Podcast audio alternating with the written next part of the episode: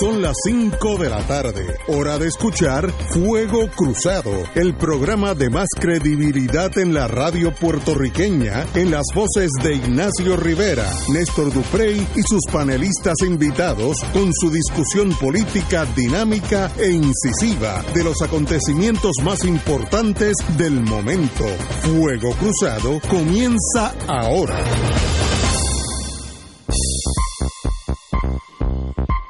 Amigos y amigas, hoy estamos empezando en Fuego Cruzado. Hoy es martes.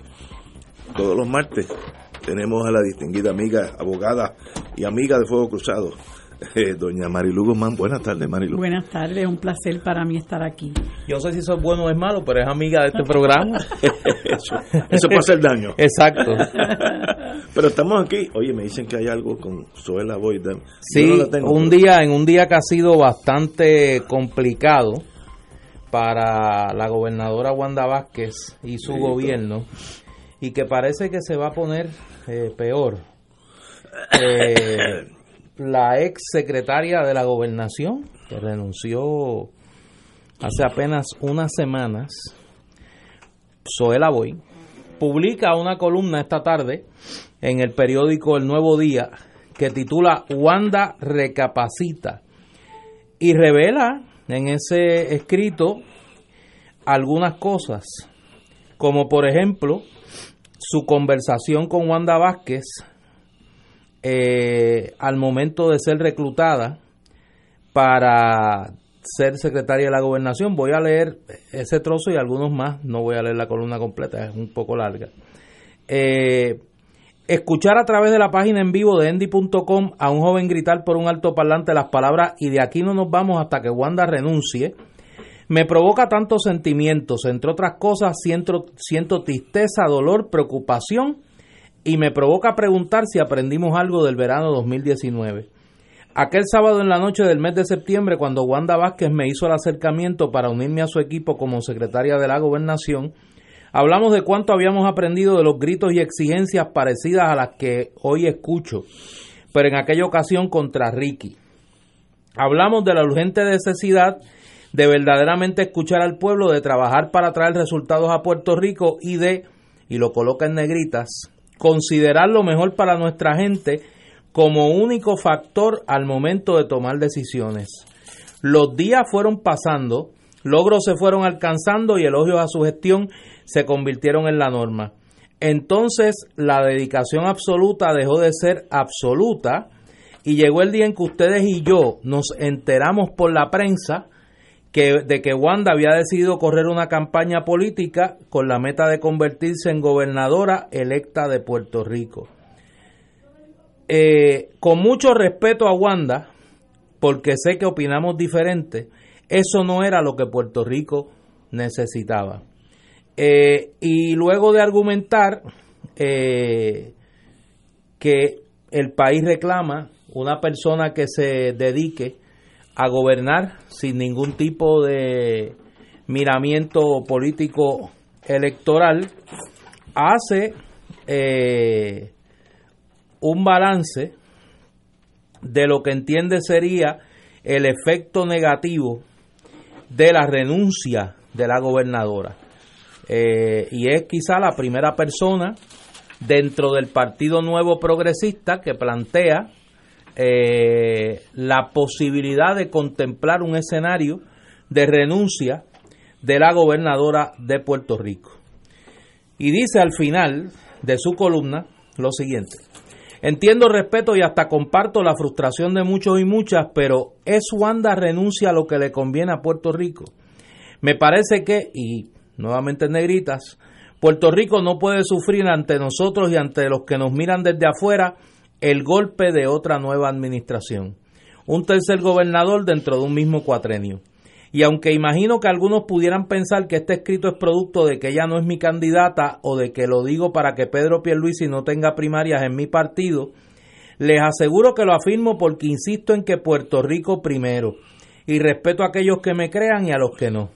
Creo que lo que debe pasar, poniendo a Puerto Rico primero, es que la gobernadora se dedique y concentre exclusivamente en servir a nuestro pueblo sin la distracción de una campaña para gobernador electa particularmente hoy que estamos sufriendo las consecuencias de desastres naturales adicionales. Y cierra diciendo, Wanda, es momento de recapacitar, como me dijiste ese sábado, Puerto Rico primero.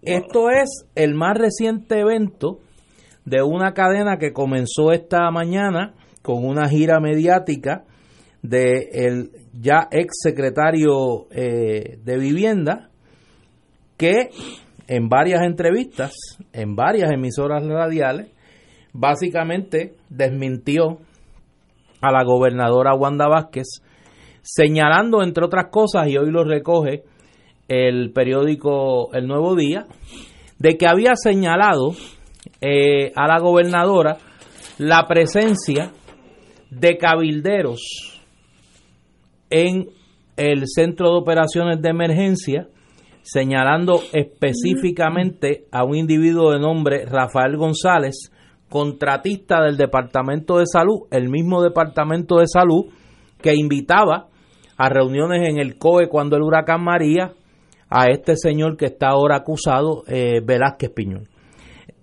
Además de eso, señala a Fernando Gil Enseñat, el exsecretario de Vivienda, que había señalado a la gobernadora, a su vez, presuntas fallas en la respuesta de emergencia provocada por los temblores en la zona sur eh, y que se enteró de su despido por una llamada del secretario de la gobernación y que no había conversado con la gobernadora.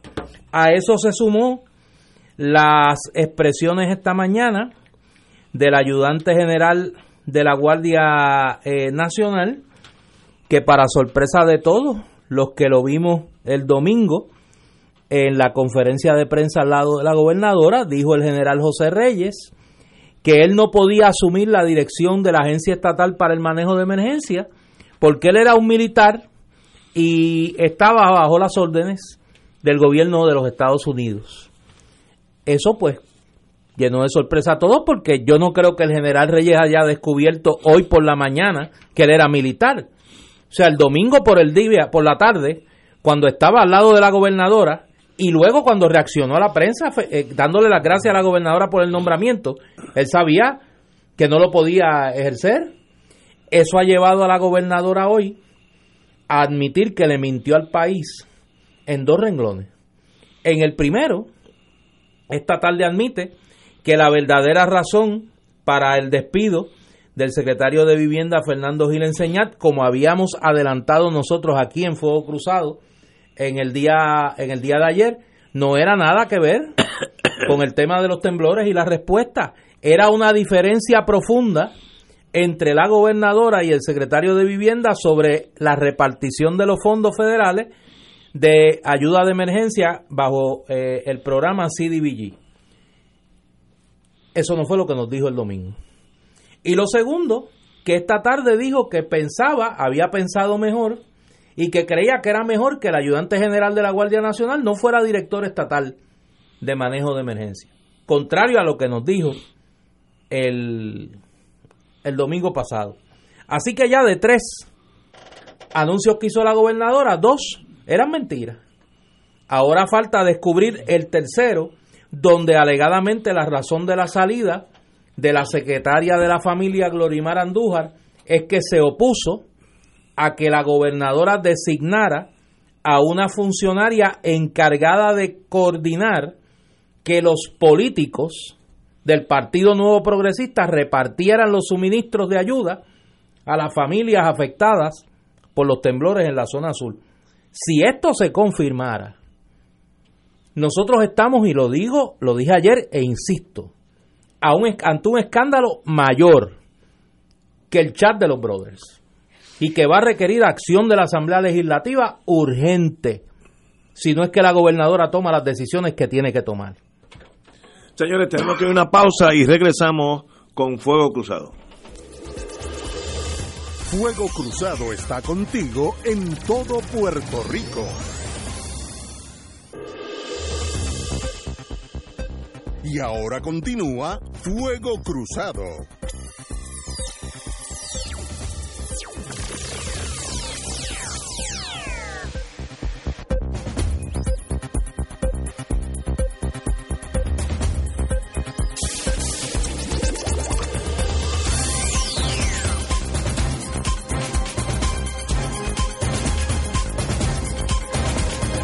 Regresamos, amigas y amigos, a Fuego Cruzado y estamos hablando de los eventos que han ocurrido en el día de hoy en esta saga que parece que está en, en plena ebullición. Del gobierno de Puerto Rico, la aparente implosión del gobierno de eh, la licenciada Wanda Vázquez, las expresiones del secretario, del ex secretario de la Vivienda, Fernando Gil Enseñat, la columna que publica Zoela Boy en el periódico El Nuevo Día esta tarde, donde le pide a la gobernadora que desista de la aspiración a la candidatura a la gobernación. Eh, y la secuela de todo esto llega una noticia del mundo paralelo del PNP, como si nada de esto estuviese pasando, donde se anuncia una consulta sobre el estatus, pero me imagino que eso lo discutiremos más adelante en el, en el programa, don Ignacio. Bueno. Dígame algo, que eso, mire, el rancho está ardiendo ahí. No, no. Eso está fuerte. Mira, yo no creo que esta crisis eh, refleja el caos que motivó el ex gobernador Rosselló, donde pues sencillamente había cosas, evidencia tangible, que había cosas impropias, por no decir que era una barbaridad. Así que eso motivó a que el país se indignara y saliera a las calles, con razón, tanto así que hasta que yo fui uno de los que salí. Es verdad que me llevaron, pero estuve allí. Esto puede ser tan sencillo o tan complejo como usted quiera analizarlo. No hay duda que las personas que tenían bajo su supervisión estos almacenes fallaron, pero demasiado, demasiado. Malamente. Eh, eh, eh, es algo inconcebible que seas así de ineptos, donde llega un momento que uno que pudiera ser detective y dice, bueno, pues ahí habría intereses económicos. Si había 200 hornillitas allí de gas, ¿cuántas entraron a ese almacén? No vaya a ser que entraron mil y ya quedaban 200, quiere decir que se han, se han ido saliendo clandestinamente de 800 en este caso. Esto es, algo que hay que investigar cuánto entró allí desde el punto de vista de contabilidad y cuánto salió ahora para la emergencia. Porque ahí puede haber mano criminal. Ahora, vamos a asumir que no lo hubo. Yo no estoy asumiendo eso, pero inarguendo, como dicen los abogados el que tenía cargo eso, yo no sé quién es el de emergencia, que todo el mundo, yo no conozco a este señor, pero no hay una persona que, que ahora le echan la culpa. No, no hay una persona que me haya, que me haya dicho que es competente. Uno. no, no, uno, uno, estoy hablando en serio. Yo no, porque eh, con este Gil enseñar, hay gente que dice, no, no, es, ese tipo sabía lo que estaba haciendo. No, con este Acevedo es 100%. Ahora, si ese señor los burócratas chiquitos quieren retener el poder chiquito. Tenían todo eso escondido. Es posible que la gobernadora que lleva ahí seis meses, lo que lleva un año, no sé, menos de un año. Desde agosto del 2019. Puede ser que no sabía, es posible. Ahora estamos hablando de, de paso a paso. Por tanto, decir que esta señora tiene que irse porque ella debió haber sabido, pues vamos a llegar a un momento de que vamos a cambiar de gobernadora cada tres meses. Eh, y eso tampoco es así. Así que vamos a cogerlo suave. Si, hay, si hubo pillaje, que pudo haber habido pillaje, lo más importante si yo fuera detective en ese caso es cuántas hornillas entraron allí, cuántas duchas portátiles entraron allí y cuántas hubo cuando yo, fuimos a buscarlas porque puede haber desangramiento económico para Chencho o el que sea vender eso en la calle. Eso es muy posible que haya pasado porque sabemos que no estamos rodeados de monjitas la caridad. Pero decirle que por todo eso la gobernadora tiene que ir es un paso ya de histeria colectiva que hay que cogerlo suave. Si se demuestra que ella sabía y dijo, no, vamos a dejarlo ahí para cuando yo vaya, yo sé la que era reparto, también se tiene que ir. Pero es que eso es impropio, eso no bueno, es impropio de más. es, improbable, porque a ella le conviene políticamente haber estado allí repartiendo eso. O sea, ella hubiera ganado más para la elección de noviembre si ella al otro día llega allí con los troces y la ayuda. Así que políticamente no es sabio esconder eso. Por tanto, me da la impresión que es una negligencia que le suma a la manigueta de este señor Acevedo, según dice todo el mundo, yo no lo conozco. Pero alguien, esa mercancía estaba allí, vamos a ponerlo, lo, eh, reducirlo a lo más básico. Allí había un montón de mercancía necesaria, nadie puede negar eso. Y, y al ladito había una zona de Puerto Rico que necesitaba esa ayuda, nadie puede discutirlo. Por tanto, lo lógico es que esa ayuda hubiera llegado a Guayanilla, a toda esa zona. No llegó, ¿por qué no llegó? Ah, pues, pues porque la gente son un montón de ineptos, puede haber un pillo, no, yo no sé, pero... Pero una de las cosas que pudo haber pasado, eh, antes que dejemos hablar a Marilú, que no le hemos dejado hablar, es que Marilú no tiene nada no, no, muchacho, este, tú quieres tú quieres causarle este mayores ansiedades con no dejarla hablar. Una de las cosas que pudo, que pudo ocurrir aquí, y a mí me parece que por ahí, por ahí pica la bola, es que aquí haya muchos negligentes. Ah. Pero como una de las decisiones que tomó Wanda Vázquez fue no hacer público en el día de ayer el informe que, lo hará público. que le sometieron y que ella refirió al Departamento de Justicia sin que sepamos cuáles fueron las conclusiones del informe, pues no tenemos elementos para poder para poder este, adjudicar eso. Pero a lo mejor estamos hablando aquí de varios negligentes. No, estoy seguro que hay más de uno. Una maquinaria de esa magnitud no la controla una sola persona. Eso es imposible. Ahora, por ejemplo, ¿los bomberos sabían qué había ahí adentro? Bueno, una de las preguntas es si Elmer Román, que era el supervisor eh, de Carlos Acevedo, como secretario de Seguridad Pública, sabía. Ahora, como el, el derrotado no tiene hermano, nadie sabía nada. Ahora va a haber esa clase de, de desconocimiento, pero la vida no es así. Ahora, no podemos cambiar el gobierno cada tres meses que venga una crisis, porque vamos a tener 12, 12 eh, gobernadores cada cuatro años. No, es, hay que chuparse el que uno elige, a menos que sea una falta mayor, como pasó ya en Puerto Rico. Pero suave tampoco es para brincar a las trincheras. Compañera, usted tiene la palabra. Para que vea Mira, yo leí esa columna de las, la ex senadora Zoela Boy. Yo siempre que, o sea, cuando yo vi la entrevista que le hicieron a ella, una vez se dio a la luz pública que Wanda Vázquez había anunciado su candidatura, eh, realmente el, la, el, rostro de ella lo decía todo. Eh, cómo a ella le había tomado por sorpresa esa decisión que había tomado la gobernadora. Eh, y siempre planteé que ella eh, tomó la salida más digna, que era irse del gobierno a la brevedad posible, porque a mí me parece, bueno, pues que eso fue un acto de una total desconfianza de parte de la gobernadora al, al negarse a decirle a ella que pretendía eh, aspirar a una candidatura a la gobernación. Ahora, yo creo que Wanda Vázquez no tenía salida. Wanda Vázquez no tenía de otra que no fuera eh, proponerse como candidata. Porque no podemos olvidar que cuando ella juramentó, el primero que se le enroscó encima fue eh, Tomás Rivera Chats. Llevaron el caso contra, contra Pedro Pierluisi, lo ganaron con una decisión unánime que tomó el Tribunal Supremo, con unas decisiones de cada uno de los jueces eh, muy bien, muy bien escritas.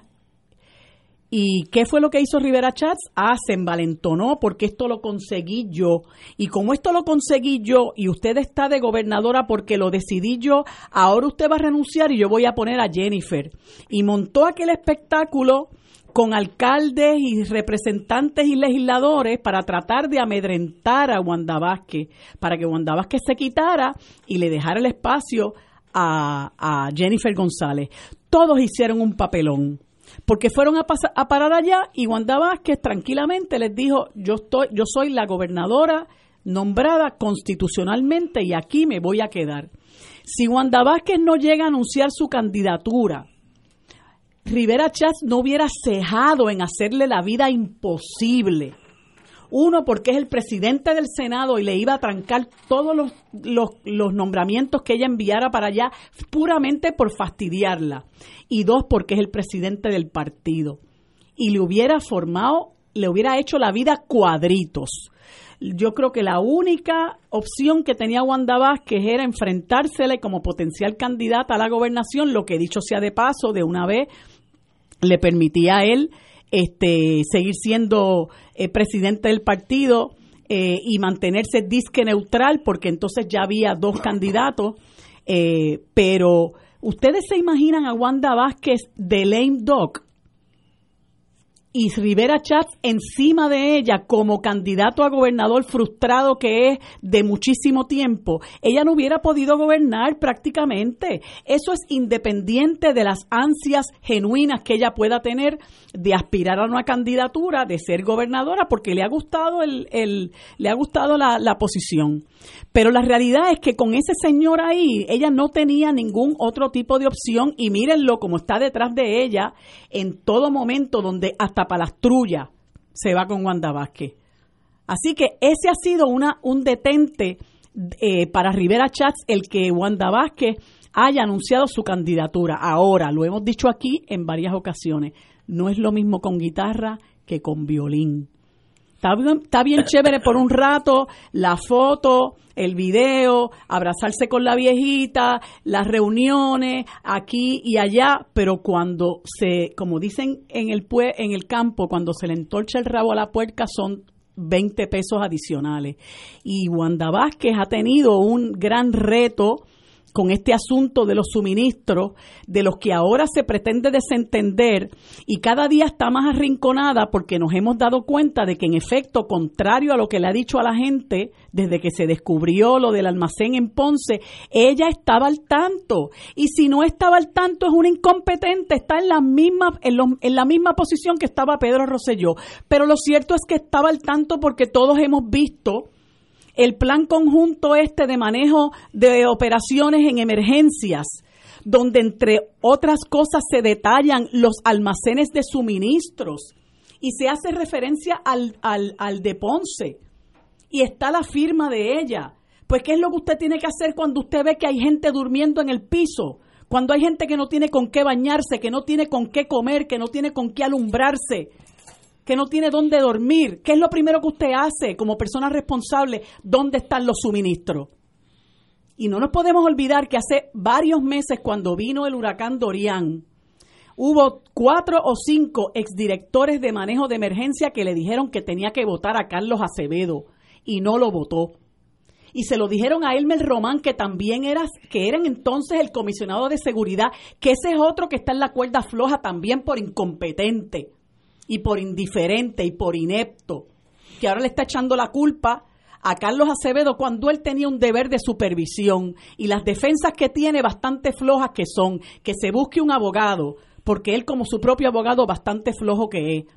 Pero cuando la gente, estas personas versadas en la materia le dijeron que votara a Carlos Acevedo, que era un incompetente, ella lo protegió. Elmer Román lo protegió. ¿Y qué fue lo que le dijeron al país?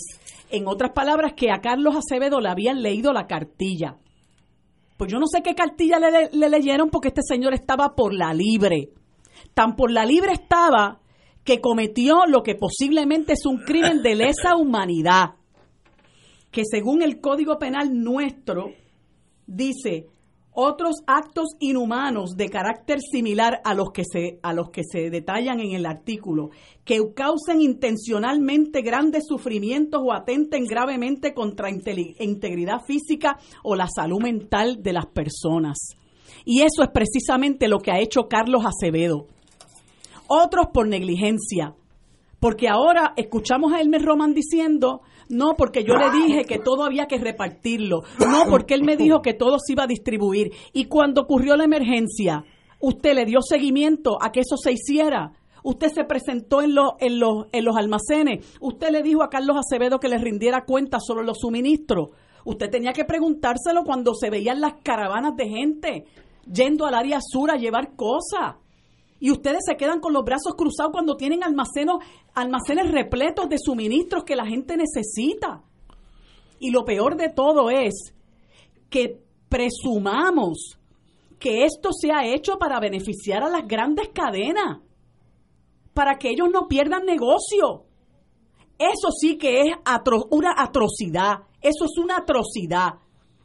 Y por eso, si hay que pedirle la renuncia a Wanda Vázquez, se le pide. No hay tal cosa como que no puede ser, sí puede ser, porque esto es una cosa escandalosa, esto es una cosa imperdonable. Hay que ver las fotos de la gente durmiendo en el piso, incluyendo los niños, cuando esos, en esos almacenes estaban cundidos de catres, de almohadas, comida, agua supuestamente expirada, duchas portátiles y, y, y, you name it, como dicen. ¿Cómo es posible que puedan esconderle al país artículos de primera necesidad para su propia subsistencia. Es imperdonable. Y la gente ya no es tonta, la gente está harta.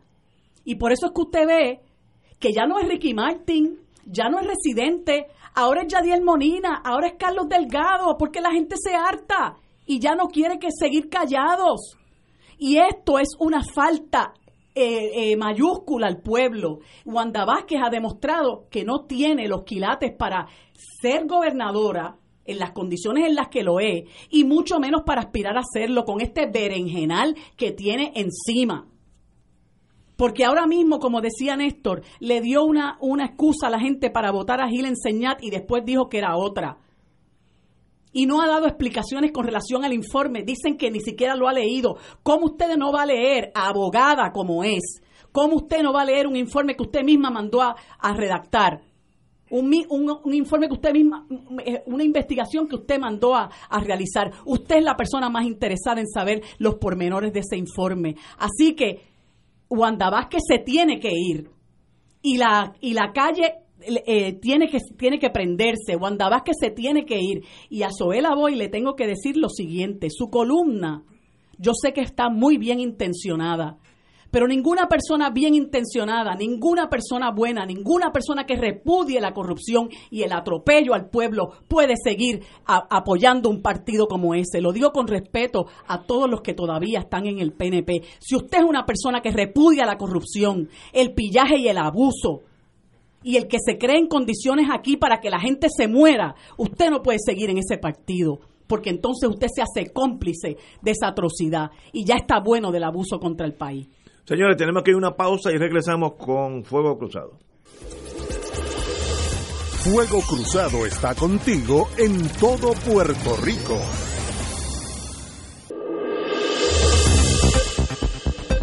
Y ahora continúa Fuego Cruzado.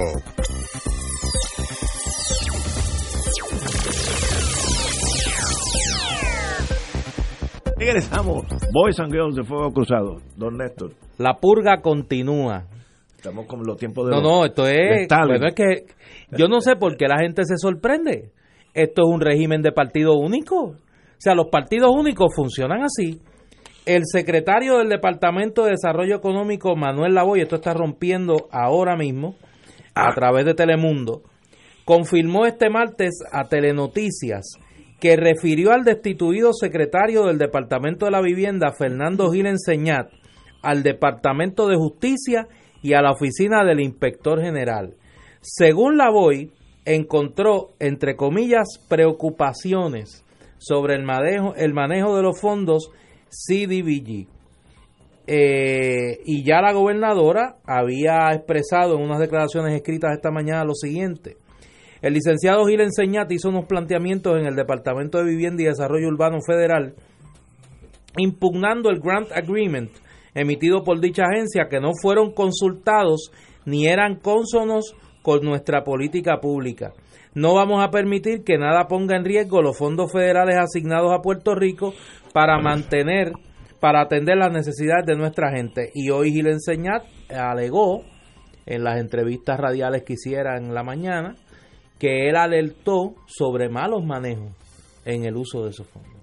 Así que esto, como decimos en el argot beisbolero, pica y se tiene. Cito lo que acabo de repetir compañero.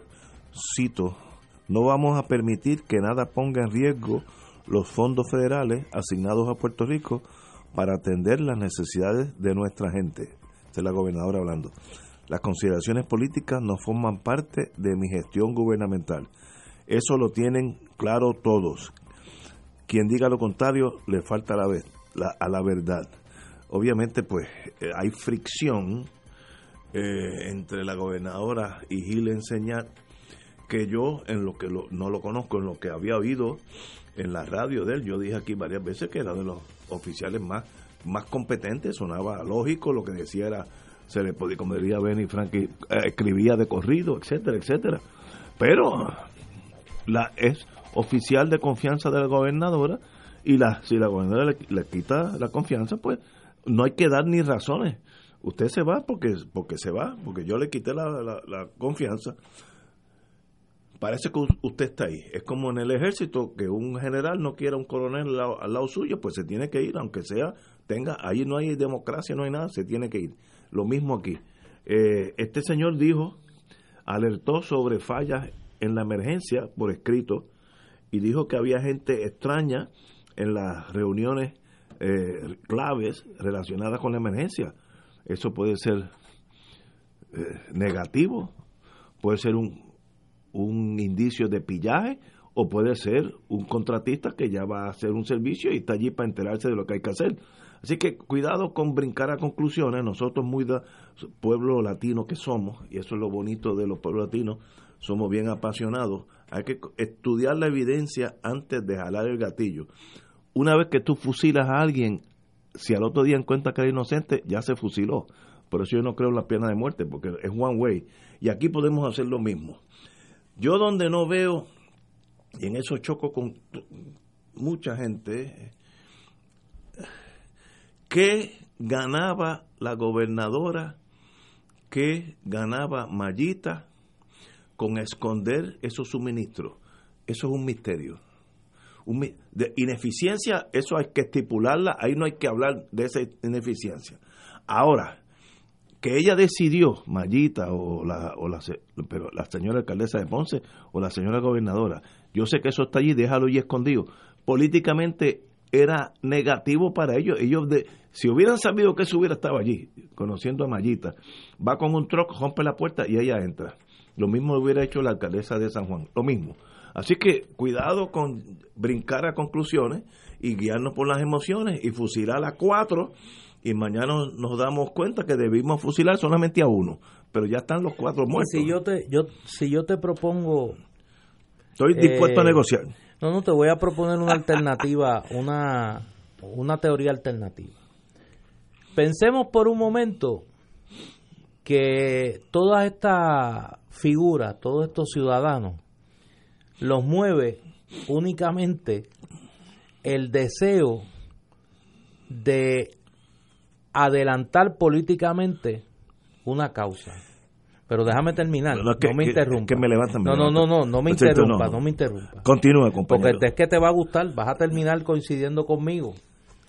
Tú dices que Mayita se hubiese descubierto que allí había un almacén de suministro, ella lo iba a repartir porque le beneficiaba políticamente. claro. Seguro. Y si había una gente que precisamente lo que quería era no que Mayita se beneficiara políticamente, sino que se beneficiara políticamente otra gente dentro de la pugna interna del PNP, porque es que nosotros estamos tratando de adjudicarle a esta gente motivos nobles. Yo te lo expliqué ayer, esto es cuna de lobos, aquí no hay nadie bueno. Mira, ahora mismo el caso de la secretaria de la familia. La alegación que hay contra la secretaria de la familia es que se negó a aceptar el nombramiento de una persona que coordinara la repartición de los suministros en la región sur. ¿Por qué? Porque ella los estaba repartiendo con la gente que favorece la candidatura de Pierluisi.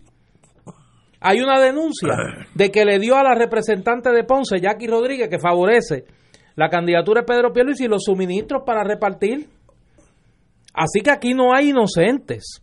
En el caso de Carlos Acevedo, en el caso de Gil Enseñat, en el caso de Glorimar Andújar, eran funcionarios que estaban denunciando los traqueteos de la gente allegada a Elías Sánchez, que es el promotor en la sombra, él y su esposa, de la candidatura de Wanda Vázquez. Y estaban actuando políticamente los tres para beneficiar a la gente de Pedro Pierluisi, incluyendo al hermano de Pedro Pierluisi. Así que aquí no hay inocente. Aquí lo que nos podemos encontrar probablemente es que todos, todos, desde Wanda Vázquez hasta Carlos Acevedo, han violado la ley. Por eso yo discrepo de ti, Ignacio. Pues. Yo no creo que aquí hay que darle un cheque en blanco a los gobernantes, que mantengamos un corrupto en el poder, mantengamos una persona que viola la ley en el poder, porque no podemos estar cambiando de gobernante cada tres o cuatro meses. Si son corruptos, se tienen que ir. Si violan la ley, se tienen que ir. Aquí hay una constitución y hay que respetarla. Y el que viola la ley se tiene que ir. Bueno, vamos a una pausa y luego yo le contesto al distinguido hermano y futuro legislador de Puerto Rico. Vamos a una pausa. Fuego Cruzado está contigo en todo Puerto Rico. Y ahora continúa Fuego Cruzado.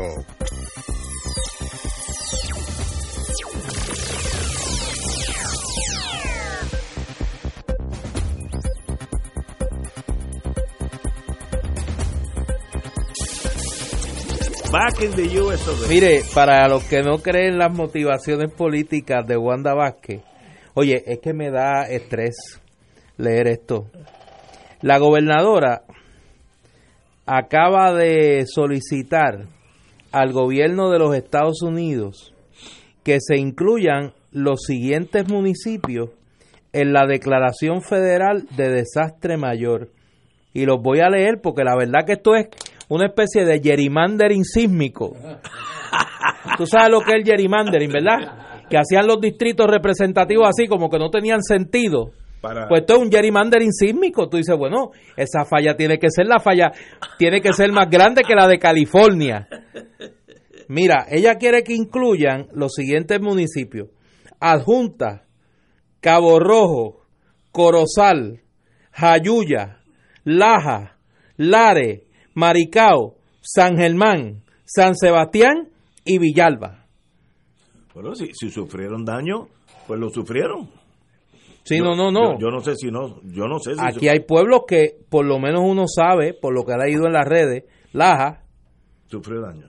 San Germán, Maricao, Maricao, Utuado. uh, Utuado no está aquí. Este Adjunta. adjunta. Adjunta, eh, ajá. Si hay daño, te- derecho tiene la No, yo sé, yo sé. Ahora yo no, o sea, eso hay que ir paso a paso. Eh, eh, El de Corozal está en, en- no, ahí entra el gerrymandering sísmico, un gerrymandering sísmico. Mira, en torno a donde nos quedamos tú y yo, Qué fuerte, ¿verdad? si hay evidencia, Pero a ti no te da, te- espérate, es que eso me tiene a mí, mira, eso fue como No. cuando tú te traes un canto de carne que no lo puedes digerir, así estoy yo. hace unos días me pasó, No, no, me pasó no, un oye, susto. te- se puede morir uno. no, me pasó un susto. sí, se puede morir uno. Desde entonces estoy con pastita y arroz. Sí, no, no, y carne molida, carne molida. Mira, yo creo que eh, esta, este montón de despidos, independientemente de lo que podamos especular, porque no hay duda que tenemos que especular, nosotros no sabemos porque eh, la información va saliendo a cuenta gota. Yo no tengo la menor duda de que aquí puede que haya uno que otro chivo expiatorio. Y a veces la gente corta cabeza para salvar la suya propia. El problema es que eh, según sigue saliendo la información y con lo indignada que está la gente, Wanda Vázquez se va arrinconando y ha demostrado en las últimas 24 o 36 horas que no que le queda grande la emergencia. Mira, esto mismo que tú que tú acabas de mencionar, de hacer una declaración ahora para añadir más, o sea, una petición de, para que haya una declaración de emergencia para más eh, Municipio. municipios. Óyeme, eso lo sabíamos nosotros desde pocos días después del terremoto que estábamos escuchando lo- la información de Maricao, que se estaba escuchando la información de Lajas. ¿Cuántas veces no ha salido el alcalde de Lajas y cuándo no ha salido también información de la situación de la gente en Maricao? O sea, ¿dónde tiene el oído la gobernadora?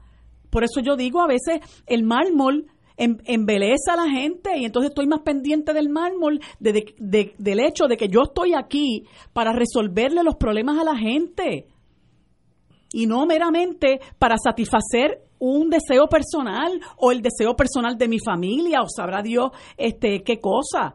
Pero el asunto es que lo que está pasando en este momento le ha dejado ver al, al país que no se puede confiar en ninguno, en ninguno. Y el problema es que si usted sigue militando ahí con tanto desmán y con tanto abuso, pues mire, usted se convierte en cómplice de esta gente. Ignacio, te están hablando ahí.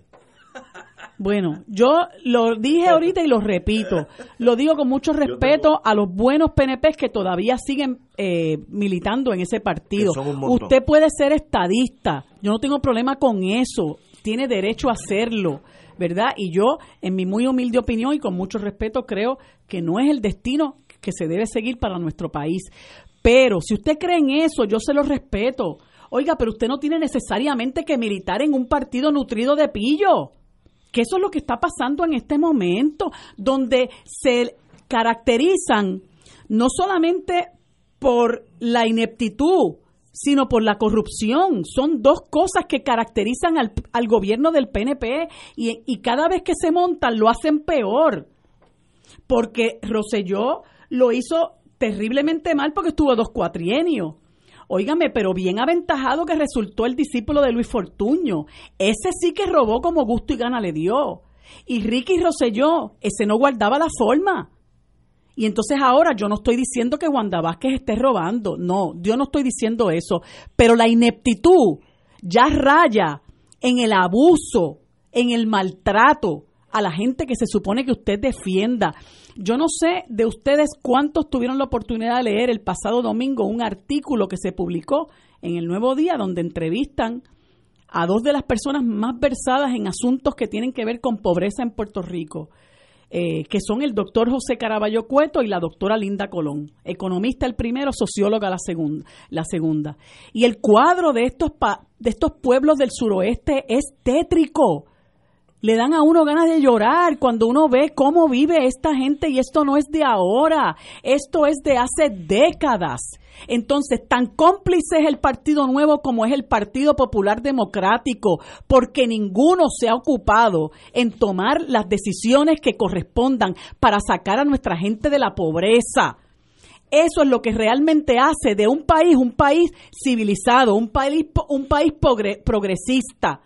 No me venga a hablar de del mejor de los dos mundos ni del desarrollo del Estado Libre Asociado, porque ustedes nos han tirado a nosotros por el hoyo y los otros nos están echando tierra encima porque con lo poco que tenemos se los, se los roban, lo poco que tenemos se lo apropian. Y entonces el país en el medio estrangulado. Lo peor de todo es que son nuestros viejos, nuestras mujeres madres de familia, nuestros hombres que son los únicos proveedores, los niños, la gente necesitada. Por eso yo digo que esto es escandaloso y que tiene que llegar hasta las últimas consecuencias y aquí no hay ninguno que se salve.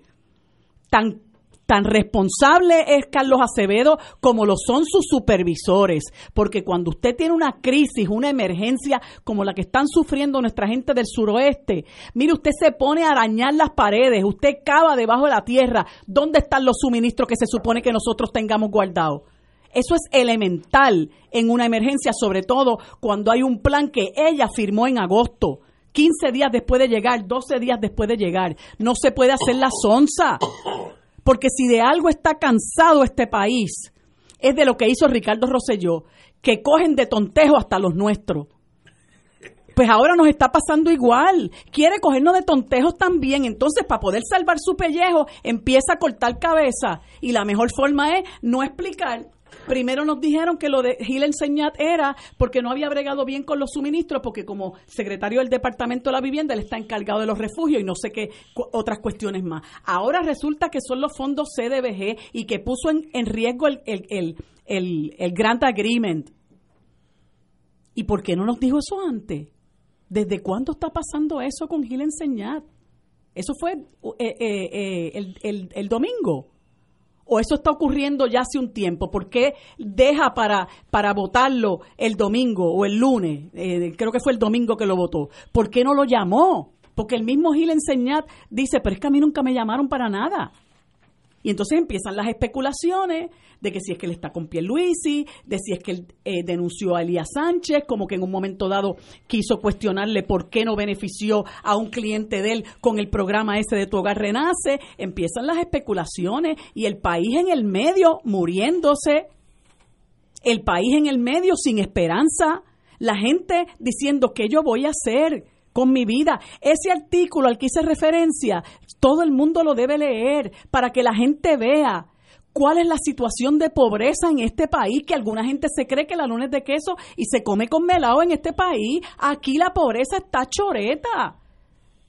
La gente está cada día peor y la situación en los pueblos del suroeste que han sufrido este evento natural se ha agravado, se ha agravado esa situación de pobreza y de miseria.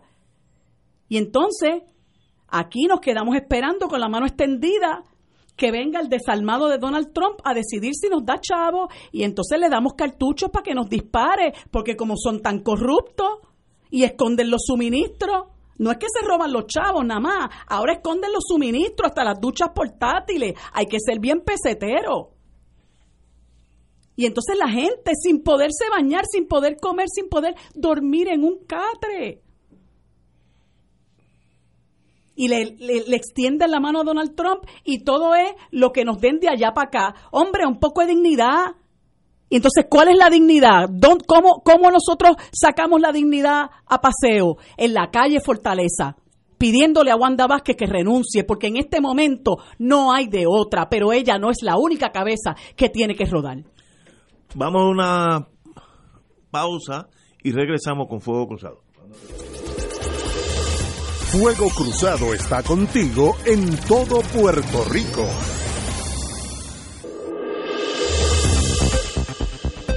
Y ahora continúa Fuego Cruzado. Por Marshall, usted tiene un mensaje. No, mira, yo te doy las gracias por esta nueva oportunidad que nos da porque es para recordarle al país que el Club Rotario de Río Piedra tiene una actividad el día 25 de enero. Esto es más este, eh, sábado próximo, de 9 a 12 y media.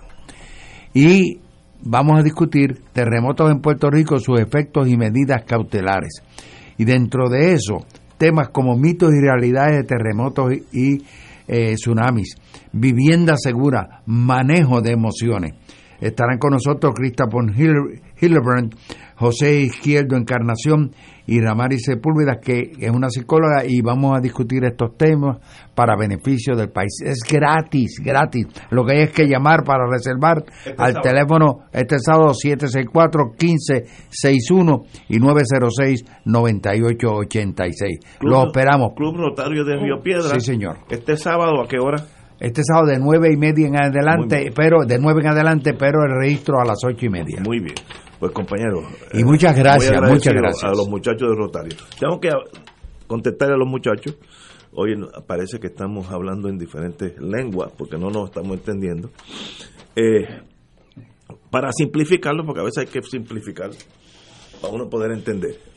Si ustedes, si existe evidencia de que la gobernadora o el que fuera dio una orden, mira, Chencho, apaga ese almacén para que no se vea lo que está dentro, porque, para la razón que sea, la, que la va a entregar soy yo, eh, espera que llegue el presidente eh, del Senado, de la Cámara, lo que sea. Si eso existió, no hay duda que eso es traición a la patria.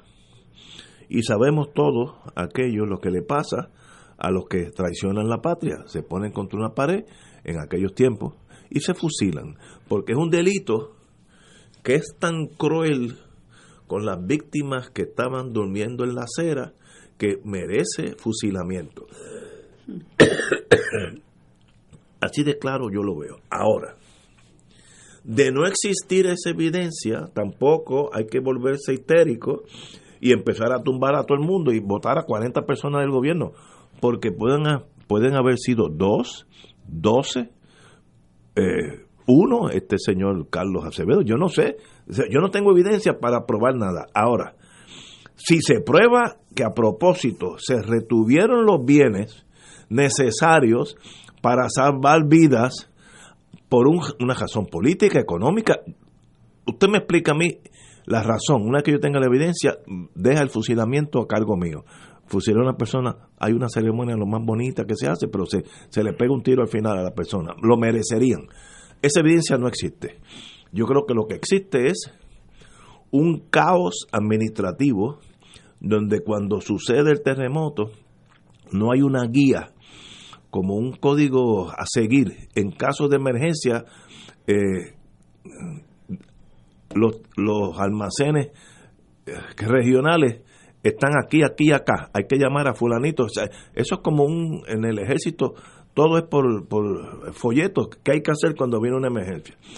Eso obviamente no se siguió, porque si no es por este puertorriqueño que entra allí a la cañona, todavía esto, eso estaría escondido, lo cual es un crimen. Ahora, de crimen a negligencia hay un gran salto. Yo tipulo que hay una negligencia mayúscula. ¿De quién? Hasta ahora todos los dedos apuntan a este señor Acevedo. Tal vez sea el fall guy el que paga los platos rotos, no sé. Pero hay que investigar a ver quién más sabía. Ahora, de eso a brincar a las conclusiones de que el gobierno entero hay que tumbarlo suave, suave. No, no, no nos volvamos emotivos, porque si tú tumbas un gobierno entero, tienes que poner otro. La, la gente no viene de la luna. Así que para destituir a una persona hay que ir poco a poco. Cuando vino Katrina, eh, el jefe de, jefe de Washington, de FEMA, el presidente Bush, que era su amigo, y lo dijo, este es mi amigo, pero la respuesta fue tan lenta que tú no mereces estar ahí. Como eres de mi confianza, te vas. No, no había que pedirle la, la renuncia al presidente Bush. Se, la pagó los platos rotos el jefe de FEMA. Para eso que está ahí. En este caso, no sé si era este señor Acevedo. Eh, pero a veces la gente busca eh, una solución fácil a problemas complejos. Eh, enseñar, digo, enseñar no. Gil Enseñar indicó hoy que él había enviado unos unos memorándums sobre que había fallas en el plan de emergencia. Muy bien, me gustaría que todo eso se hiciera público. Debiera, debiera haber una comisión, como pidió Juan Dalmao. Mire, todo lo que eh, eh, Gil mandó, aquí están, todos los documentos.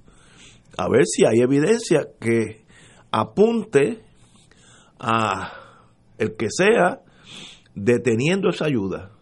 Si ese revólver, ese smoking gun, sale a la superficie, entonces estaría de acuerdo con ustedes que es un delito, eh, una falta al pueblo de la magnitud de Rosellito y sus brothers. Hasta ahora eso no ha surgido, más bien emociones y con las emociones pues uno no, nunca llega a donde tiene que llegar. Ahora, esto es evidencia, eh, el Departamento de Justicia tiene eh, una gama, una rama investigativa, fiscales muy competentes. La detective en Puerto Rico tiene lo mismo, así que let it be. Tomemos un tiempito en lo que baja la marea, porque si no nos vamos a volver locos aquí matándonos unos a otros. Eh, y, sencillamente, mira, aquí dice que ya yo terminé mi contestación. ah, y también tengo otra compañera. Dijo que el PNP, ese, ese partido corrupto, bueno, no, eso no es correcto. El PNP, yo conozco miles de PNP y la gran mayoría son gente buena, igual que en el Partido Popular. Están en el partido equivocado. Ah, bueno, eso sí, eso es otra cosa ideológica. Pero el Partido y con gente buena nosotros podemos hacer muchas cosas, no, importa si creen en la estadidad. Eso eso es algo que tenemos que tener claro. Nosotros no podemos decir que la gente porque es estadista no puede aportar, porque lo que resolvemos todos nuestros problemas y encaminamos la descolonización mediante un proceso serio, este todos podemos unirnos y ayudar Mira, yo estoy completamente convencida que la gente de eh, buenos estadistas, populares, independentistas, realengo, todos dieron lo mejor de sí para ayudar a la gente del suroeste, igual cuando necesitan en cualquier otro lugar. Pero no se le puede seguir, no se puede seguir fortaleciendo un instrumento político que ha servido para el pillaje y para causarle más empobrecimiento y desesperanza al pueblo y que sobre todas las cosas ha utilizado de gancho para traer a la gente y, y, y,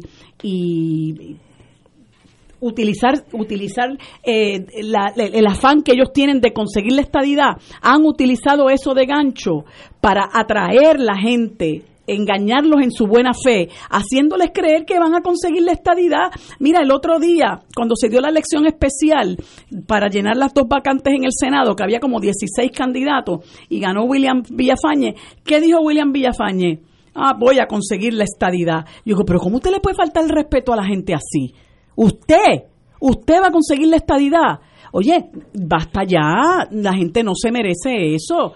Y después eh, no bien había, había pasado el asunto de la tragedia de, de, estos temblores, pidiendo reembolso, un millón de pesos en reembolso a la Comisión de la Igualdad. Óyeme, ya está bueno, por eso te digo, este Ignacio, tú empiezas a contar y sigues contando y, sigues contando y yo creo que nadie se salva. Muy bien, tenemos esa diferencia. Mira, la señora gobernadora acaba de indicar que una vez justicia culmine la investigación sobre el almacén de Ponce, eh, los hallazgos se harán públicos.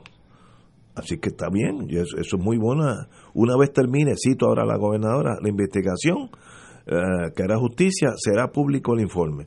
Ese fue el que hizo el, jefe de la policía ahora, ¿cómo se el jefe de la, el, secretario de seguridad, Janer pues y el negociado de investigaciones especiales. Que salga todo encima de la mesa, que salga en el periódico, y aquí está todo lo que sucedió, el informe, si enseñar mandó cuatro cartas, que se enseñen. No entiendo a ti, tú acabas de decir, tú acabas de felicitar a la gobernadora porque está diciendo que no va a ser público el informe. No, ah, no ella dice, una vez que justicia termine, se va a ah, hacer Imagínate tú, y entonces dice que salga todo público. pues sí. Pues si, si quieres que salga todo público, debe de salir ahora, ¿por qué no? Bueno, justicia, porque puede haber gente que van a ser arrestados. Así que eso hay que tener cierto cautela, que no salgan un montón de nombres eh, y se perjudique gente que luego resulta que no los acusan de nada. Hoy, Yo en eso estoy con la... Hoy tú estás más de abogado que de analista. Sí, eso es verdad. Y me preocupa. Y a veces está de fiscal. Sí, no, no, no. Hoy tú estás a veces de fiscal. Tienes un desorden de personalidad, porque a veces hablas como abogado, a veces hablas como fiscal y a veces hablas de analista.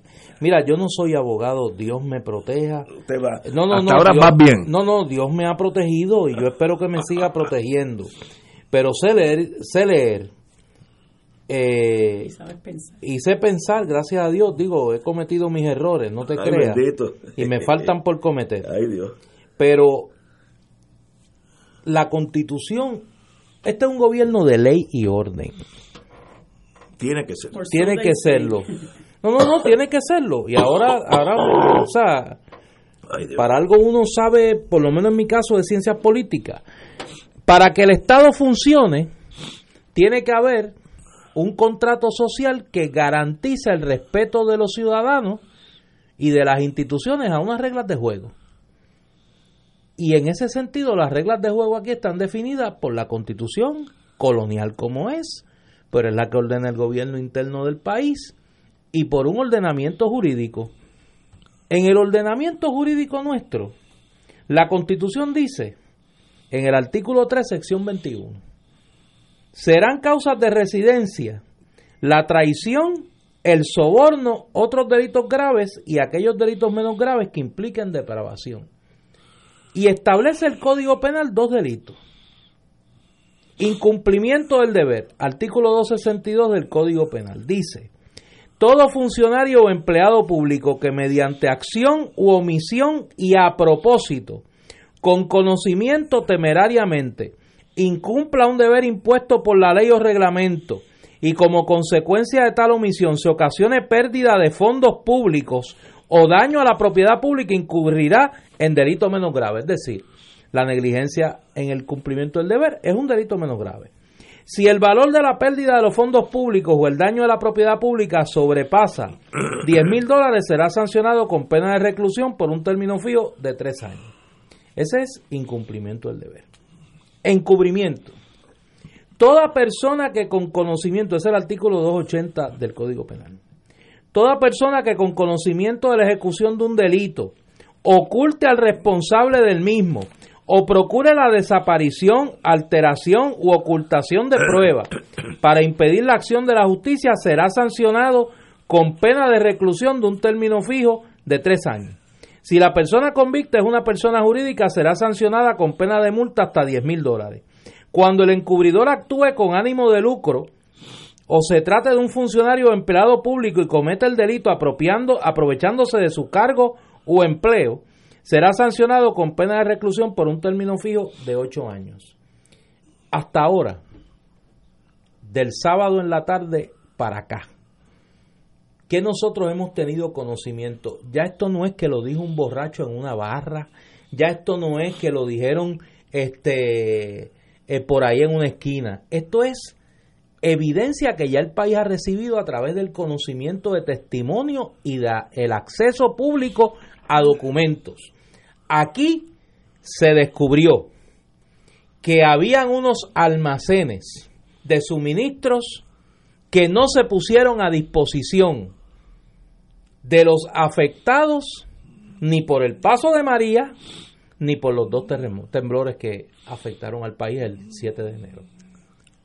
Segundo, aquí se obtuvo conocimiento ya de que existe un plan de emergencia firmado por la gobernadora, conocido por al menos cuatro de los funcionarios públicos que han sido mencionados en esta situación. La gobernadora Wanda Vázquez que lo firmó, el secretario de Seguridad entonces, hoy secretario de Estado, Elmer Román, el director de la Agencia Estatal para el Manejo de Emergencia, Carlos Acevedo, la secretaria de la Familia, Glorimar Lujal, el secretario de la Vivienda, Fernando Gil Enseñat, cinco funcionarios que se supone que conocían este plan. Ninguno lo puso en ejecución. Ninguno lo puso en ejecución. Puede haber una negligencia mayor en el cumplimiento del deber que no atender con todos los recursos que el Estado tiene a su disposición una emergencia.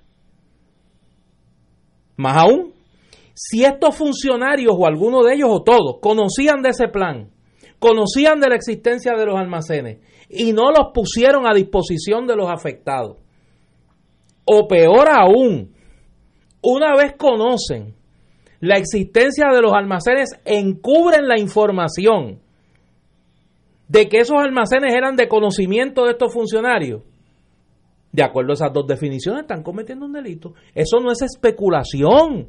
Eso es información que ya obra en el registro público. Eso ya lo dijo el ayudante general de la Guardia Nacional, el secretario de la Vivienda. Por lo menos públicamente lo han dicho. La gobernadora, Wanda Vázquez, el domingo, le dijo al país que estos funcionarios le habían mentido esas fueron sus palabras.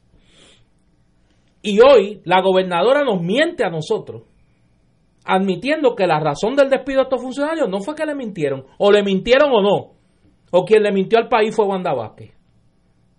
Y toda esta situación, repito, porque no es chisme, Ignacio, es información que ya obra en el registro público Aquí ya hay documentos de la Guardia Nacional que se han hecho públicos. Aquí hay un plan de emergencia que se conoce. Aquí hay un testimonio de unos funcionarios públicos ya que lo han dicho públicamente. Ahora, ojalá y hubiese un ente investigativo donde todos estos ciudadanos, de la gobernadora para abajo, tuviesen que declarar bajo juramento, bajo juramento, so pena de desacato de acción criminal en su contra, sobre todo esto, pero no, a Tomás Rivera Chat que le importa el plebiscito, para distraer la atención de la gente.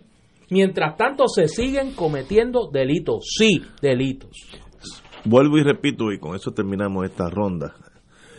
Si hay pruebas de que alguien retuvo esos bienes por la razón que sea, desde pillaje hasta política, que se me hace hasta difícil pensarlo, eh, eso es un delito serio porque yo lo categorizo de traición a la patria. Si no, es negligencia. Y la negligencia, pues, es mucho menos severa que traición a la patria. Vamos a una pausa, amigos, y regresamos with Crossfire. Fuego Cruzado está contigo en todo Puerto Rico. Y ahora continúa Fuego Cruzado.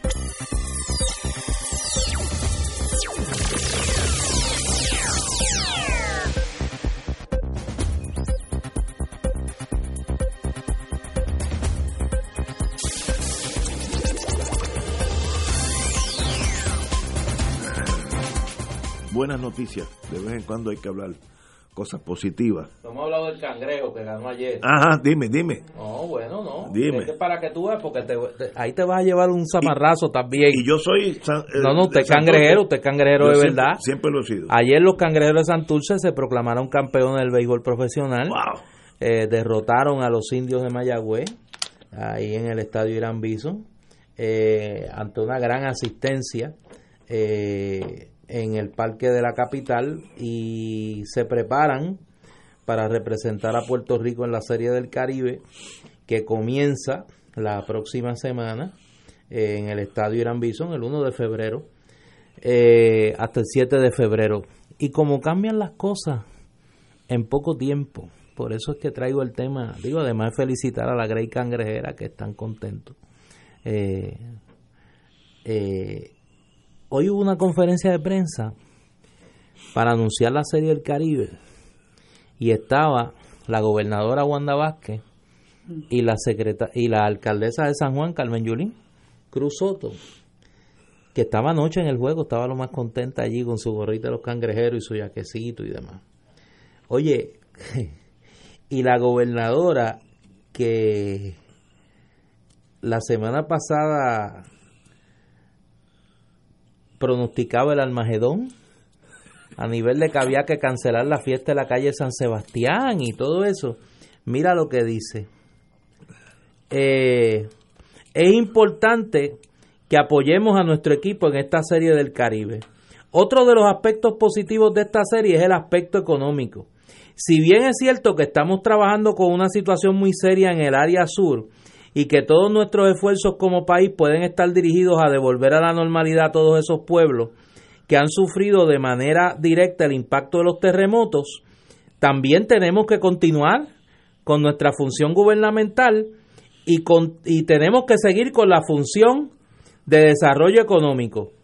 Y aquí tenemos una oportunidad para que el mundo entero pueda poner los ojos sobre nuestra isla hermosa y sepa que nosotros vamos a seguir adelante. Esta va a ser una vez más en que le vamos a demostrar que esa es nuestra idiosincrasia como pueblo. Y pregunto yo, ¿qué diferencia hay de la semana pasada a esta semana? ¿Sigue temblando? Igual que estaba temblando la semana Sí, pasada estoy de acuerdo contigo. eh, el mismo riesgo de que haya un sismo mayor existe. Pero aquello era popular. No. y sí, entonces sí, Ahí está. Entonces Pero tú no puedes tener la un país fe- que por eso, así, Dios mío. pero es que esa es la gobernadora, es que es una oportunista. O sea, las mismas razones que aduce la alcaldesa de San Juan para mantener la idea de celebrar la fiesta de la calle San Sebastián son las que hoy ella esboza para darle la bienvenida a la Serie del Caribe cuando criticaba a la alcaldesa de San Juan por querer celebrar la fiesta. Oye, tiene que haber un poco de consistencia en este país. No se puede ser tan politiquero y creer que la gente es idiota y que no va a verle, para usar una metáfora beisbolera, la costura a la bola. Sí. Se le ven las letras así, mire, Rollins, se le ven Rollins desde lejos. Por favor, poco más de respeto a la inteligencia de la gente. Sí. Mucha gente se montó en esa guagua de que había que suspender la fiesta de la calle San Sí, Sebastián. estaba histérico. Y cogieron a la alcaldesa, barrieron el piso con ella. Este, y hubo gente que llegó al punto de decir, aquí es que Carmen Yulín, en otras palabras, se va a escocotar como Sí, candidata. sí, a mí me lo dijo. Aquí es, olvídate. Y, y a mí me parece que un poco es subestimar a Carmen Yulín, que podrá no ser santo de la devoción de mucha gente, pero no hay duda que Carmen Yulín tonta no es. No, y es valiente. Y ella eh, calculó muy bien la decisión que tomó. No fue una decisión aventurada, no fue una decisión festinada.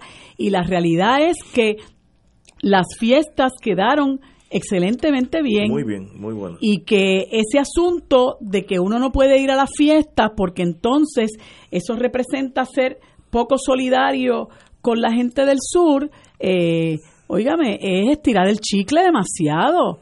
Porque uno no sabe, mire, muchos de nosotros, los que estábamos ayer en la, en la calle Fortaleza, eh, muchos de nosotros somos del área norte.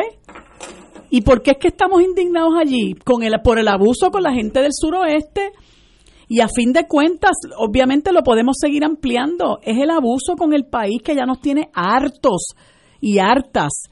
Pero lo que detonó la cosa la tapa del pomo es haberle ocultado los suministros a la gente que lo necesita, que es la gente del suroeste. Y allí estábamos expresando nuestra indignación y nuestro apoyo con la gente del sur y lo hacemos de diferentes formas. Así que yo creo que, que, hay, que hay que un poco tratar de, de eh, reflexionar sobre las cosas que se van a decir, porque uno, puede, uno se puede estar montando en la guagua de la politiquería, que a fin de cuentas era el norte de Wanda Vázquez. Wanda Vázquez dijo, yo le voy a decir, yo voy a decir ahora públicamente a Yulín que debe cancelar la fiesta y la voy a poner en la China, me la voy a comer. Pero no contó con que Carmen Yulín es muy astuta. Es una, eh, no, no, lo, no es así literalmente, pero es un gallo jugado, vamos, para, para decirlo en el argot popular.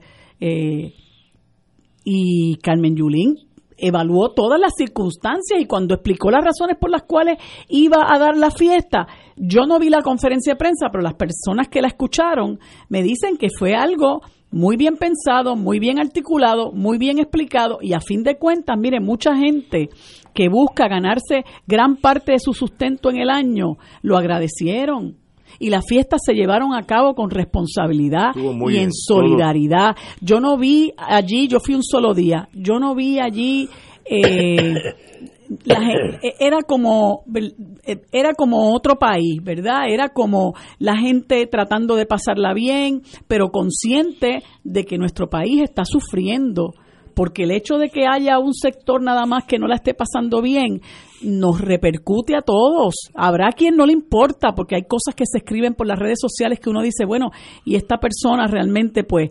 este, eh, tiene que sacar el corazón a pasear pero pero la realidad es que la gran parte de la, del país está solidario con, la, con nuestros hermanos y hermanas del sur y no por eso se cancelan se cancela ahora la serie. No se canceló eh, la final de, de la, del béisbol invernal, no se van a cancelar la serie del Caribe, no se va a cancelar lo de Tommy Torres, ni lo del Ricky Martin, o sea que bueno, la vida desafortunadamente tiene que seguir, pero tenemos que seguir viviendo en conciencia, ¿no? Y con y con eh, y, y, alertas de que hay gente que necesita. Con esto cierro. Escuchaba yo hoy a una abogada de una organización que se llama Ayuda Legal, la licenciada Godró, que están haciendo un trabajo voluntario extraordinario por salvar el derecho a la vivienda de la gente que la necesita y las, las, las, las historias que hace la licenciada Godró, que hoy estaba, si mi memoria no me falla, desde Guánica,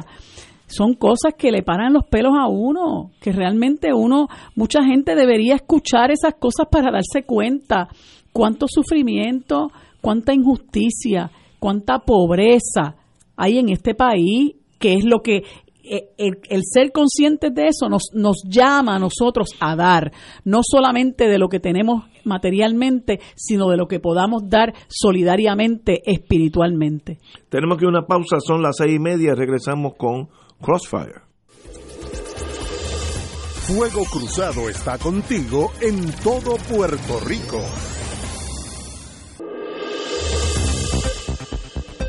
Y ahora continúa Fuego Cruzado.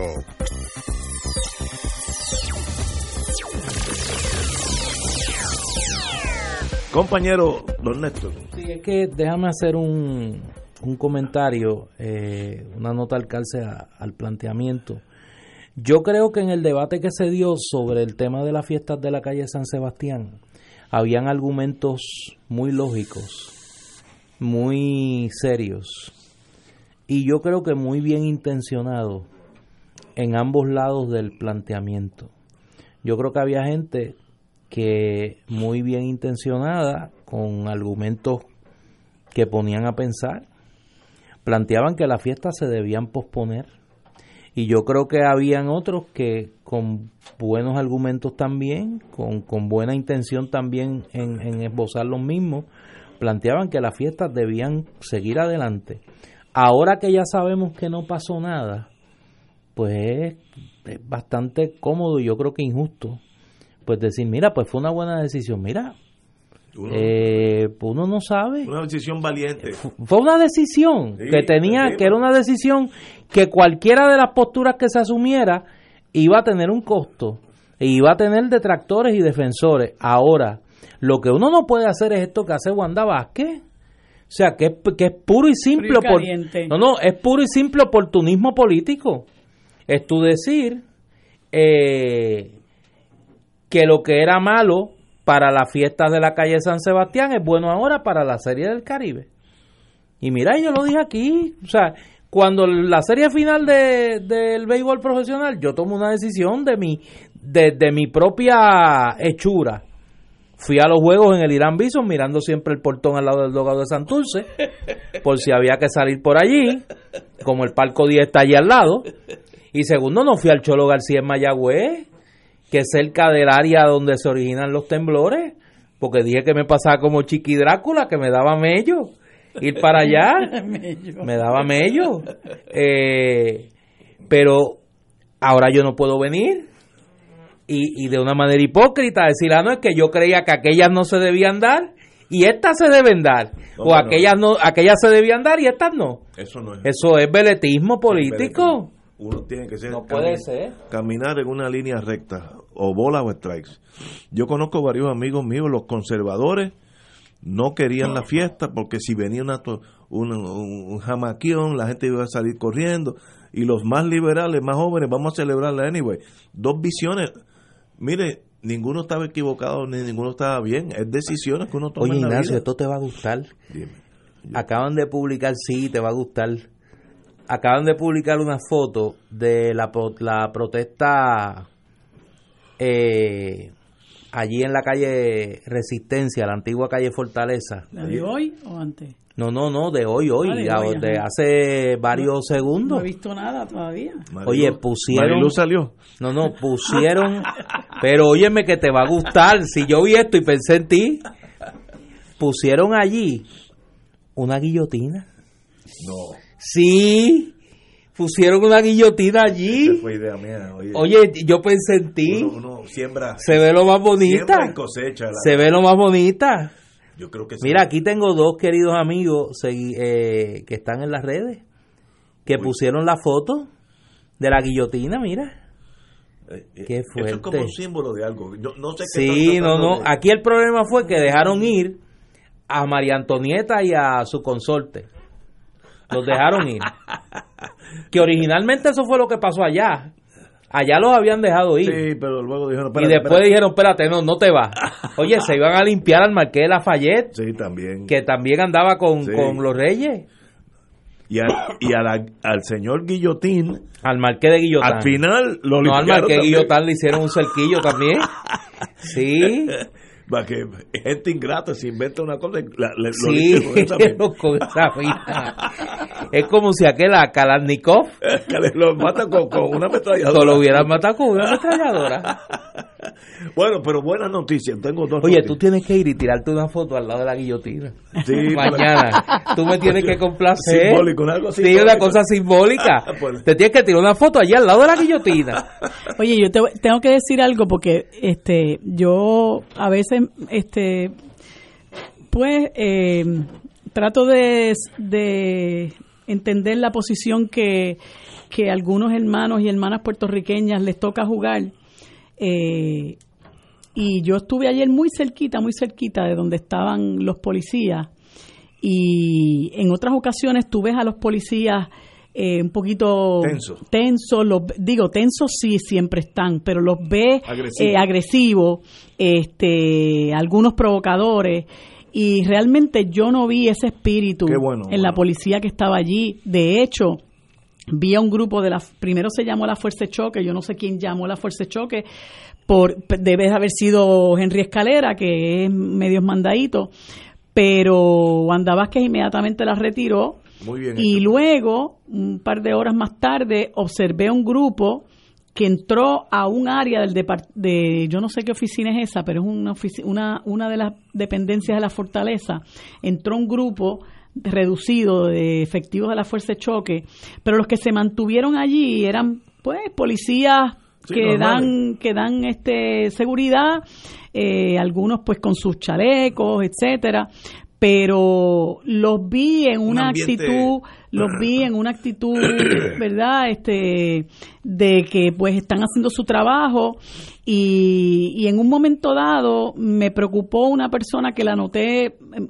muy muy muy muy muy agresiva la noté iracunda y, y varias personas estábamos estábamos este pendientes verdad porque uno nunca uno no tiene control de todo este, pero hago el llamado a los compañeros y compañeras que me escuchen para estar muy pendientes de eso, de que ninguna persona vaya a provocar, porque esas, esas situaciones se utilizan de excusa para los abusos que vienen posteriormente y, obviamente pues ellos pueden empezar a lanzar gases lacrimógenos, a dar macanazos, este, y, y hay que ser cauteloso en ese sentido porque ayer afortunadamente lo que recogían los los medios es que todo había transcurrido eh, con tranquilidad, aunque obviamente hay mucha indignación. Eh, siempre viene la crítica de que, se, de que se escribe con graffiti, como si las manifestaciones tuvieran que gustarnos a todos, todo lo que se hace. Pues mire, eso es parte de la gente escribe con graffiti, la gente se quiere desahogar, la gente se quiere expresar, pero ponga las cosas en una balanza. Eh, ¿qué, ¿Qué es peor? Escribir una pared con grafiti que le escondan los suministros a la gente que está sufriendo en el suroeste. No saquemos las cosas de proporción, pero este, hay que ser muy cauteloso en términos de que eh, no haya eh, provocaciones innecesarias. Estoy totalmente de acuerdo contigo. Buena noticia, tiene que ver con el municipio de Cagua. El primer y único vivero para la siembra de café en la zona este de Puerto Rico entregó esta semana los, los primeros mil arbolitos de café con la beneficiaria siendo una caficultora que había perdido su cosecha tras María. Agroinnova, una organización adscrita al municipio de Caguas, felicitaciones a Caguas, que se dedica a incubar negocios en el sector agrícola, es la entidad que desarrolló y opera el vivero. Es una buena noticia, eso tiene que ver con el, con el alcalde y, el municipio de Cagua. Lo felicito y esa ayuda a alguien que ya tiene una finca de café. Sabemos que en tres o cuatro años vamos a tener más café del bueno de nosotros. Y esas son las cositas chiquitas que si todo el mundo hace un poquito, el país sería mucho más grande de lo que es. Así que esa noticia de Cagua es muy, muy positiva. Otra positiva es que la agencia federal, FEMA, asignó 39.5 millones para la construcción de un nuevo hospital en Vieques, informó la congresista Nidia Velázquez. La congresista por New York, de origen puertorriqueño, dijo que recibió información oficial de FEMA sobre la asignación de los 39.5, que es un montón de dinero. Es un salvavidas que hace mucha falta, que hace falta hace mucho tiempo la necesidad de mejores servicios hospitalarios en Vieques ha sido objeto reciente de denuncias ciudadanas. Eh, sabemos que allí murió una joven de unos 13 años eh, por asmo, algo por el estilo, por falta de, de cuidado médico. Así que FEMA, en ese sentido, tiene una estrellita de oro de asignar ese dinero para un hospital en Vieques que es necesario. Eh, una vez que se ese hospital es tan necesario que hay, hay unos, unos ciudadanos viequenses que están llevando bloques tras bloques hasta que lleguen a 10.000 bloques para hacer ellos un hospital. Así que tal vez esto ayude, obviamente ayuda, y tal vez lo haga el, el, un contratista de FEMA. Pero muy bien, eh, Vieques es una isla preciosa, bella, pero siempre ha tenido un problema de cuidado médico severo. No, no, no sé por qué eso es casi endémico. Y, y tan cerca que queda y tan lejos que queda del servicio médico adoptado. Si uno, cuando estaba en la Guardia Costanera, por las mañanitas llegaba una lancha como a las 8, siete y media, 8, y la mitad de los pasajeros iban a ver médicos, iban a, las oficinas médicas en Fajardo. Y, es necesario eso. Eh, para ver un médico hay que coger una lancha, chuparse una hora eh, ver un médico y volver a coger la lancha para atrás, o si, si, es que sale, porque sabe cómo es ese servicio. Así que es una buena noticia, hay que felicitar a Nidia Vázquez, que fue la que movió esa maquinaria de acero, eso es un elefante que para moverlo hay que empujarlo bastante. Marilu. Pues mira, este, yo soy de la teoría, igual que muchísimos compañeros y compañeras, de que con Vieques lo que hay es un abuso. Eh, no, no tengo tanto conocimiento de la situación de salud en Culebra, así que me excusan porque me, me dirijo a la situación de Vieques, que es la que conozco un poco mejor. Eh, pero lo que hay con Vieques es un abuso. Yo tuve la oportunidad de ir en el verano pasado con el grupo de Junte de Mujeres y las cosas que nosotros nos contaron allí son realmente alarmantes. Eh, Vieques está totalmente relegado, abandonado, como muchos, como muchos municipios en este país. Lo que pasa es que Vieques necesita de la transportación marítima para poder hacer vida, ¿verdad? Pero allí en Vieques no hay ni una escuela vocacional. Los muchachos no tienen eh, aspiraciones para poder estudiar. Entonces, si quieren estudiar eh, eh, carreras universitarias, tienen que tener transportación marítima para llegar por lo menos al recinto de Humacao, para llegar a Fajardo. Este, y entonces no tener una transportación marítima eficiente le troncha la vida a los, a los, a los viequenses, no solamente cuando usted tiene que quiere estudiar, sino la gente que trabaja fuera de Vieques, la gente que necesita atención médica, porque entonces el asunto de la atención médica es verdaderamente crítica. Allí están utilizando para darle servicios médicos a la gente de Vieques un sitio que se utilizaba como refugio. Eso es una falta de respeto. Creo que hay un cuartel que se está cayendo en canto. Así que lo que hay con Vieques es un abuso, yo diría que un crimen de lesa humanidad. Pero aquí a esta gente le importa tres pepinos angolos. Y entonces el, el, pueblo viequense se dio a la tarea por muchísimas décadas de buscar la forma de salir de la Marina de Vieques que los tenía locos explotando y disparando y convirtiendo en campo de tiro la isla eh, eh, utilizando dos terceras partes de la isla, envenenando la gente, envenenando la gente, porque es bien fácil usted hablar desde afuera y no estar viviendo los bombazos de día a día, como también es bien fácil hablar y no estar respirando las cenizas que se tenían que respirar y que aún se tienen que respirar la gente del sur con la montaña de cenizas que tiene AES en Guayama. Pues una vez la gente de que sacó a la Marina, ellos se pusieron como norte que se iban a vengar. Y tan es así que ni siquiera han limpiado y la gente está expuesta a que exploten. Querían explotar eh, a cielo abierto. Y eso era algo por lo que estaba luchando Alexandro Casio Cortés, de que no se permitiera que siguieran explotando eh, minas y otro material tóxico y, y, y, y eh, atómico, lo que sea, no es atómico la palabra. Eh, eh, eh radioactivo. Radioactivo. Eh, eh, a cielo abierto. Y, y, entonces, poco a poco, la gente ha ido creando conciencia por la, la, lucha de la gente de Vieques que, ha este, venido, eh, eh, pues obviamente incrementando con la, el apoyo de gente de la Isla Grande, este, pero lo que ha ocurrido con el asunto de la salud, el problema con eso es que ha costado vidas. Así que yo no le doy ninguna medallita de oro a FEMA como tampoco se la doy por el abandono de la gente de más de 30 mil familias que todavía tienen toldos azules porque si usted no los aprieta, ellos no, ellos no, no responden. Y aparentemente Nidia Velázquez y Charles Schumer, con la posición que tienen, pues obviamente apretaron y esta gente soltó. Mire qué rápido aparecieron, pero costó la vida de una jovencita hace apenas como una semana, de 13 años. Y puede haber costado la vida de mucha otra gente y nosotros no nos enteramos. Entonces eso es lo triste del asunto que muchas veces no nos enteramos del sufrimiento por el que está pasando la gente. Y en este país, tristemente, donde 47% de nuestra población vive en niveles de pobreza desde hace como cuatro décadas, la gente tiene que luchar porque se le garanticen los servicios esenciales. Cuando no es que no tienen acceso a educación de calidad pública y de calidad, no tienen acceso a servicios de salud, no tienen trabajo, no pueden, no tienen acceso a servicios de carretera. Hace unos meses había un señor en Utuado que no podía llegar a una cita médica para una intervención quirúrgica porque el camino estaba intransitable.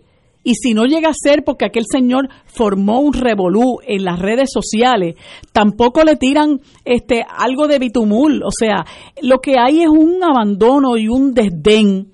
Y como bien señalaba, creo que Néstor ahorita, eh, otro cuya cabeza yo espero que ruede pronto, ocupándose de que aquí lo que haya, de lo que, de que haya un, un, un plebiscito estadidad, sí o no. Vamos a una pausa, amigos, y regresamos con Fuego Cruzado. Fuego Cruzado está contigo en todo Puerto Rico.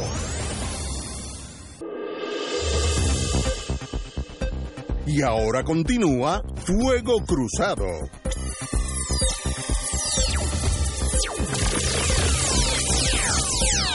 Regresamos, amigas y amigos, a Fuego Cruzado y quiero eh, unirme a la felicitación que me parece que en este caso es más que, más que justa a la congresista Nidia Velázquez por la, la gestión que ella y en el pasado Luis Gutiérrez y el congresista José Serrano, en eso ha habido eh, amplio consenso de los congresistas de origen puertorriqueño en el Congreso, por lo menos del lado demócrata, eh, reclamando eh, que se haga justicia a, a, la gente de Vieques y este hospital de cuando se materialice finalmente me parece que va a ser un paso importantísimo en esa en esa dirección.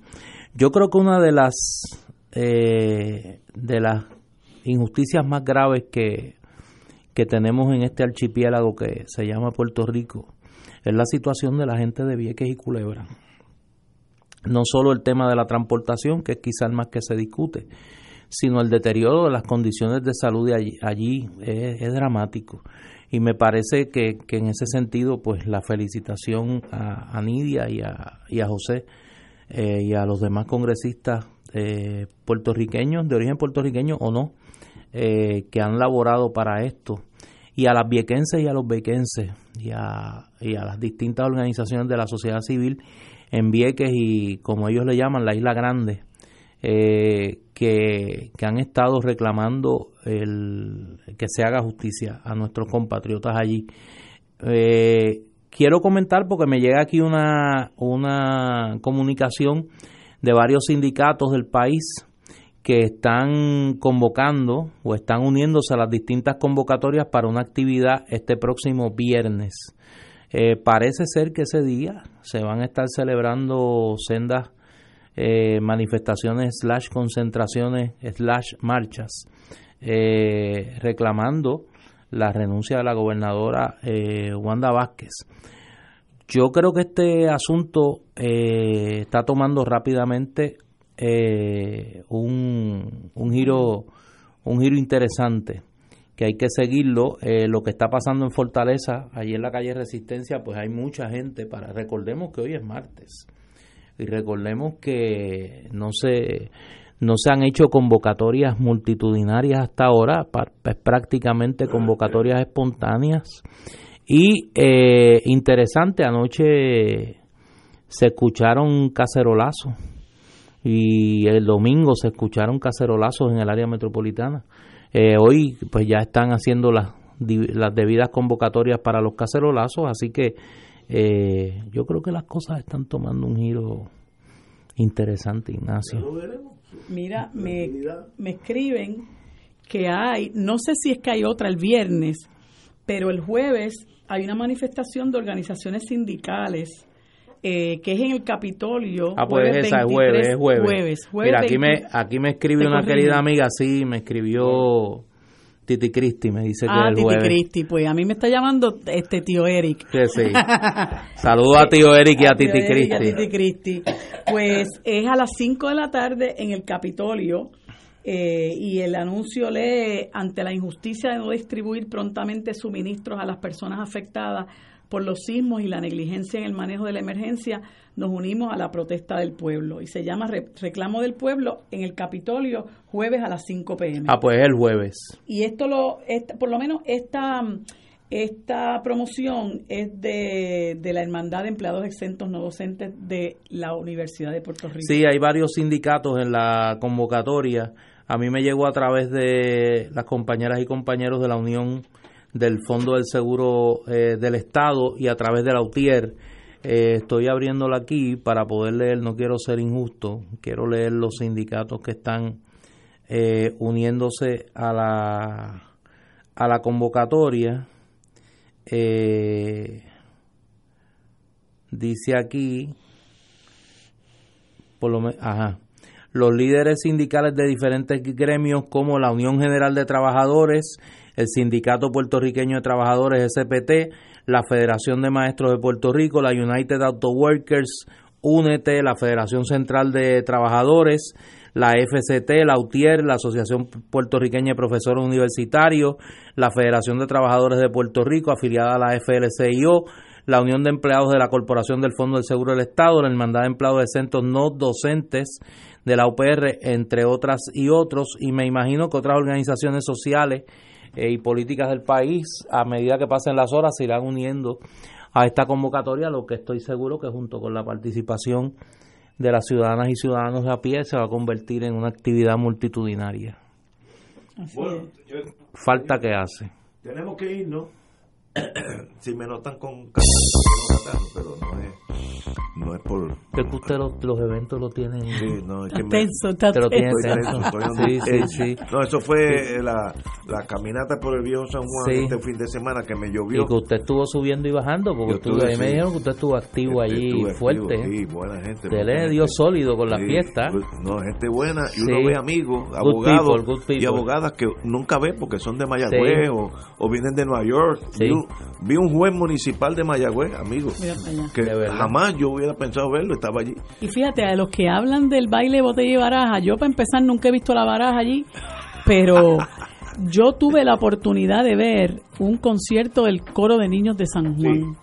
y eso es algo que nadie en este país se debe perder, una cosa hermosa, hermosa. Y al otro día había un homenaje al topo, con Carmen Nidia Velázquez, Chabela Rodríguez, Michelle Brava, que son tres exquisitas cantantes, un concierto de Chucho Avellanet con Ismael Miranda y más tarde había un concierto en homenaje a Cachete Maldonado. Y esa oferta cultural eh, y ese respaldo a nuestros artistas es algo que todos debemos apoyar y disfrutar. Ah, eso no lo sabía, fíjate. Sí, sí. Claro, eh, también está Pirulo. bueno, señores. A Marilu le gusta la música de Pirulo. No, no, yo conozco esta muchacha. Sí. Eh, a que va para la marcha el jueves, ¿verdad? Sí, Dios. Ah. Bueno, cuando salga de aquí. Cuando salga de aquí, pues. Ah, verdad, verdad, que te tienen aquí presa. Pero si quieres, te podemos dar un, un early, early, release. Mira, antes que nos vayamos, prométeme que te vas a retratar frente a la guillotina. Al lado de la guillotina. Y sí. lo voy a poner en mi oficina. Sí, sí, sí. Eso es un friendly reminder. Sí. Mira lo que te puede pasar. Lo muchacho. que te puede pasar. Señores, hasta mañana miércoles.